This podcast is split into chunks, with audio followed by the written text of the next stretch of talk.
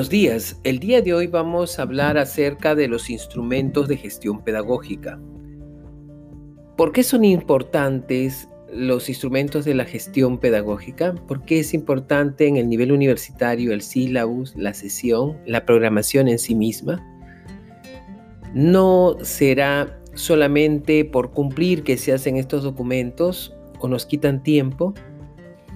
Bien, es importante que nosotros tengamos presente que todo trabajo educativo debe ser organizado, planificado y evaluado para así ver los resultados y también saber si vamos por el camino correcto, si la educación que estamos llevando a cabo los profesores son en realidad eh, o servirán para mejorar o permitir que el alumno aprenda. Hablo en, cuando digo aprenda, en la magnitud más grande que tiene el aprender, que no solo consiste en entender o comprender solamente. Bien, la elaboración de los instrumentos de gestión nos sirve para saber cómo vamos en el curso, cómo van los alumnos también, qué es lo que se va a realizar en los contenidos, qué es lo que se va a evaluar, cómo es el proceso y qué es lo que se quiere llegar a conseguir con este curso. Esta planificación le sirve para el docente como una guía y también sirve para la supervisión, sirve para que las personas como los directores puedan ver el avance y los estudiantes también.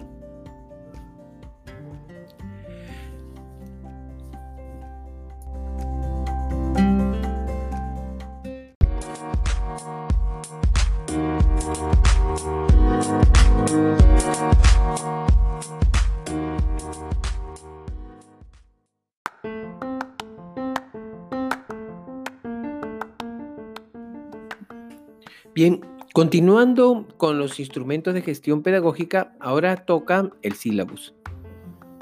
El sílabus es un instrumento que nos sirve para organizar, planificar y poder llevar a, a cabo nuestra clase programada en diferentes sesiones. Y este sílabus nos dice cómo vamos a llevar a cabo nuestra clase, cómo vamos a evaluar, cómo se organiza cada tema. Y esto lo sabe el alumno, porque sílabus va al alumno, lo sabe el docente y también nuestros superiores para poder observar los avances que se llevan a cabo. El sílabus tiene la sumilla. La sumilla es una parte de resumen donde va todo consolidado y nos dice cuál es o qué es lo que se quiere llegar a conseguir al final. Bien, el sílabus tiene cuatro partes importantes dentro de la sumilla una de ellas es el modo, la naturaleza, el contenido y el propósito. Cuando hablamos de modo decimos de qué modo puede ser. Eso va en la sumilla. Y puede ser teórico, práctico o mixto. Hay cursos que son de manera teórica, hay otros que son de manera práctica y hay otros que llevan teoría y práctica, que es lo ideal. En segundo lugar, tenemos la naturaleza. El curso puede ser de una naturaleza que es de formación general o puede ser de especialidad. Por otra parte, tenemos el contenido. Sí, el contenido puede ser la parte declarativa, conceptual, puede ser la parte procedimental o actitudinal. En realidad, ahí va una mezcla de los temas que se van a tocar. Y por último, tenemos el propósito. Hemos hablado del modo, de la naturaleza, el contenido y ahora tenemos el propósito. El propósito de un sílabus, ¿cuál es? ¿Qué es lo que se quiere conseguir al final? ¿Cuál es el producto de nuestro curso? ¿Un proyecto? una tesis, el conocimiento de, algún, de algunos temas específicos, ¿cuál es el producto? Eso va en el propósito. No se olviden que toda competencia es producto de tres cosas. Y digo competencias porque el sílabus está en estos tiempos desarrollado por competencias. Antes era por objetivos y ahora es por competencias. Y toda competencia tiene la parte actitudinal, procedimental y conceptual inherente a él.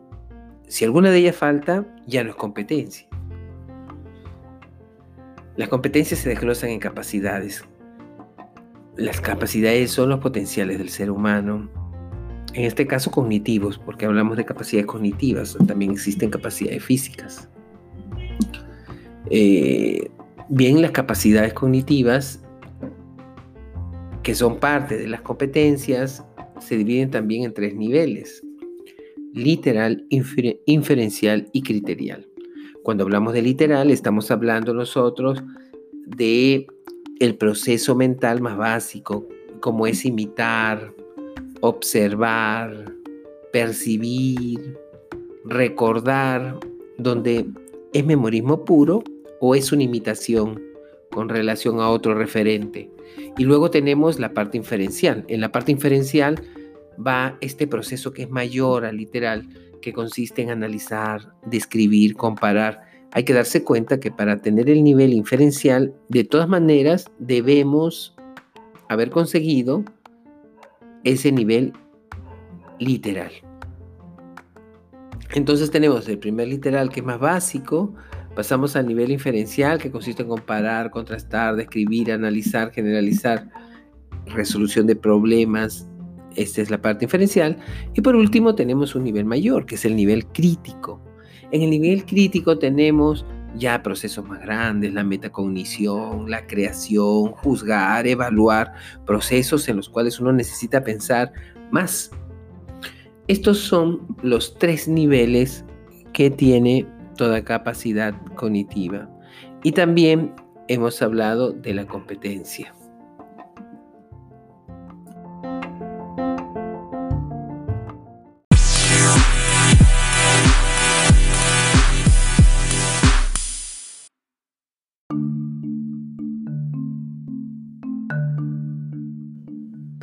Estamos ya en la última parte de este trabajo, instrumentos de gestión. Dentro de los instrumentos tenemos el sílabus, tenemos la sesión, que son partes muy importantes para organizar todo nuestro trabajo, los docentes, y también para que los estudiantes sepan qué es lo que se va a realizar en clase. No se olviden que tanto nosotros nos preparamos para hacer una sesión, los alumnos deben hacer lo propio y esto del sílabo serviría para que ellos también vengan preparados con el tema que se va a realizar en clase. Es muy importante que tengamos claro la metodología que vamos a realizar en una sesión de clase y por ende colocar las metodologías en el sílabus. Las metodologías van desde mando directo, asignación de tareas, el método activo, comparativo, colectivo, sistematización, resolución de problemas, globalizado, especial, plan Dalton, etc. ¿No? Hay varios métodos y técnicas para poder enseñar heurístico, etcétera, etcétera. Pero es muy importante que lo conozcamos y también que lo llevemos a cabo.